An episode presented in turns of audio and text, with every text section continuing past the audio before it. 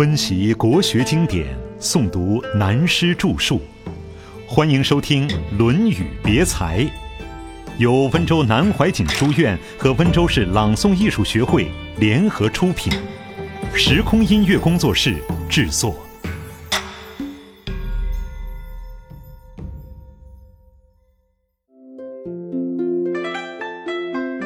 李斯的老鼠哲学，讲到吴起，顺便讲一段儒家末流之派的插曲。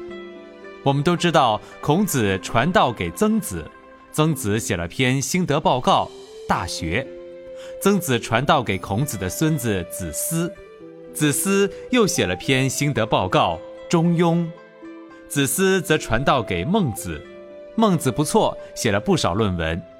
至于荀子，也有一部著作传世，但到底有点掺水了，而且他的学生出了几个半吊子，像李斯这些人便是例子。就李斯来说吧，我们如果讲政治哲学史，李斯的哲学是什么呢？我们可以叫它是老鼠哲学。什么是老鼠哲学呢？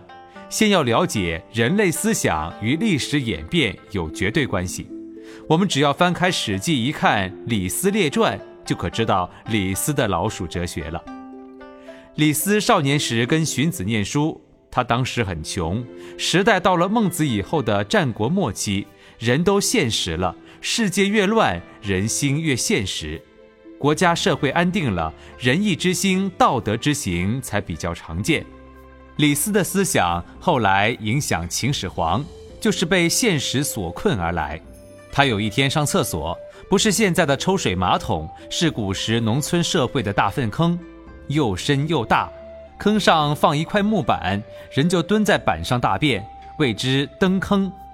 这种粪坑更重叠远望如高楼，坑深的大便落坑，时间长，声音大，没把偷粪吃的老鼠惊吓逃散。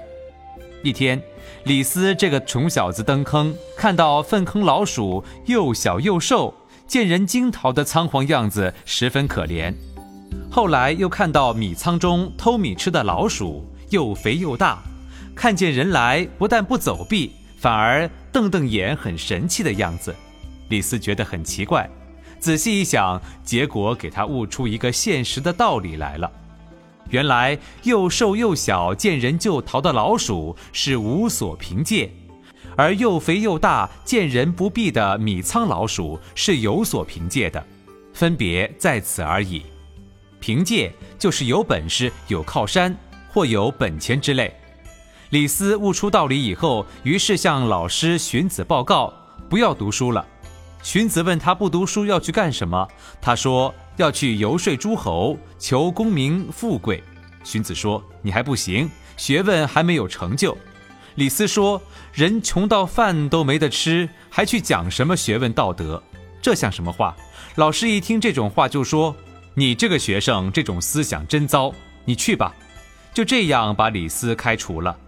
结果李斯碰到秦始皇这样一个混蛋，两个搞在一起，于是把一个国家搞得民不聊生。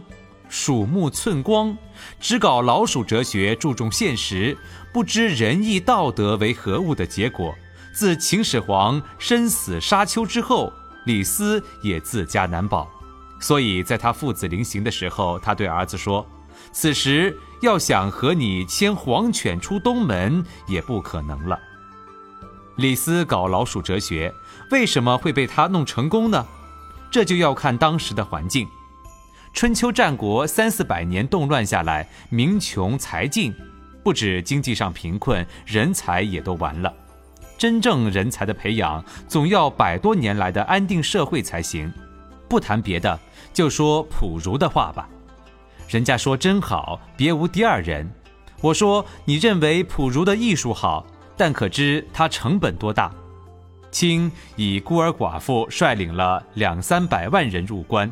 三百年来称帝，在宫廷里就培养了这样一个艺术家，你说成本多大？譬如李后主的词好，当然好，车如流水马如龙，花月正春风，真好。但成本多大？一个万圣之尊玩掉了一个国家，才写出这样的词。别人的确写不出；在气魄上，没当皇帝的人硬写不出那种境界。如果是个穷小子站在西门町的大街上，可能便写“车如流水马如龙，口袋太空空”。所以说，一个国家的人才要几百年社会安定的文化才能培养得出来。但战争一来，又都光了。因此，到了战国时代，只有苏秦、张仪这两个半吊子的同学玩弄了天下。他们是当时的骄子。如果把春秋时代的子贡、子路这般人才来与苏秦、张仪相比，子贡、子路一定连正眼都不看他们。可是到了战国末期，像苏秦、张仪等的人才也过去了，如李斯这些人居然也出来悬乾转坤，大摆乌龙了。由此可见，当时人才之荒的严重。历史是要这样看、这样读的，不能光读故事。要把环境、地理一切搞清楚，才能了解。到了汉高祖项羽出来的时候，人家说汉高祖是流氓出身。那时候没有什么流氓不流氓。四百多年战争打下来，再给秦始皇、李斯两个家伙一搞以后，根本天下人个个都是如此，又岂止是汉高祖？文化的重新建立是在汉文帝、汉武帝的时候。其中有近百年空档，几乎可以说没有文化，所以汉文汉武对于文化整建的功勋，的确是可圈可点的。吴起是曾参的学生，同样是没有毕业的，都是书不要读了，追求现实名利的角色，这就看出当时文化演变的衰退情形。吴起后来当大将，有个士兵生疮，吴起用口替他吸出脓血。这一来，士兵的母亲哭了。他说：“孩子的父亲当年生疮，吴大帅也是这样待他，所以为吴大帅卖了命。如今又对我儿子这样，这条命又要卖给吴大帅了。”我们为什么说到这些？是因为这节书引起的。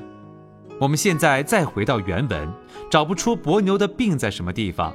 而孔子在伯牛临死之前，还来握握手，看他一下，看他一下这件平常的事，却慎重地把它记载下来，编在《论语》里，可见平凡中有值得研究的地方。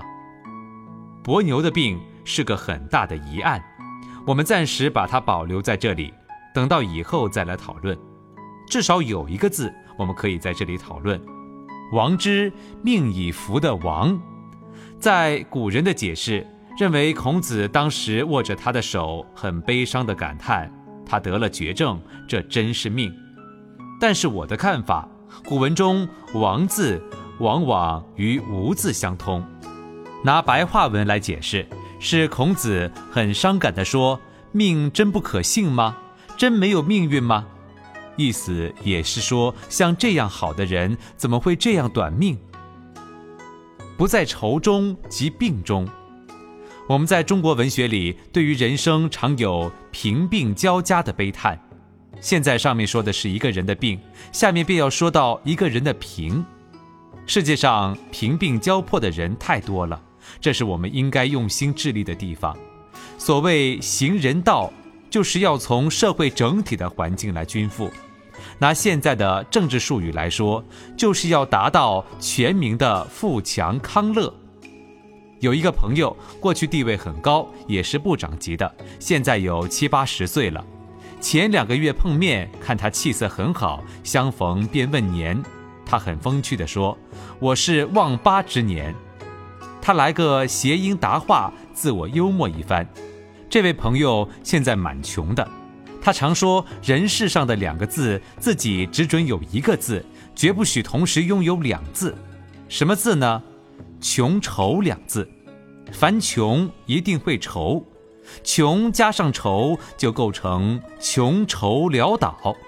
他虽然已到望八之年，因为只许自己穷，绝不再许自己愁，所以能乐天知命而不忧。他真的做到了。”遇见知己朋友，仍然谈笑风生。另外一个人还告诉我关于他的故事，说某老还是当年的风趣。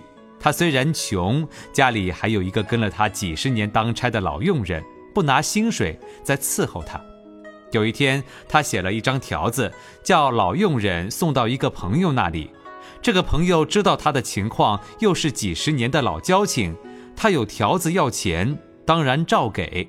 这一天，他拿了一千块钱，然后到一家饭馆，吩咐配了几样最喜欢的菜，身上的香烟不大好，又吩咐拿来一听最喜欢抽的英国加利克牌的高级香烟，一个人慢慢享受。享受完了，口袋里掏出这一千元，全部给了茶房。茶房说要不了这许多，要找钱给他。他说不必回找了，多余的给小费。其实连那听外国香烟在内，他所费一共也不过三四百元。茶房说小费太多了，他仍说算了，不必找了。他以前本来手面就这么大，赏下人的小费特别多，现在虽穷，还是当年的派头。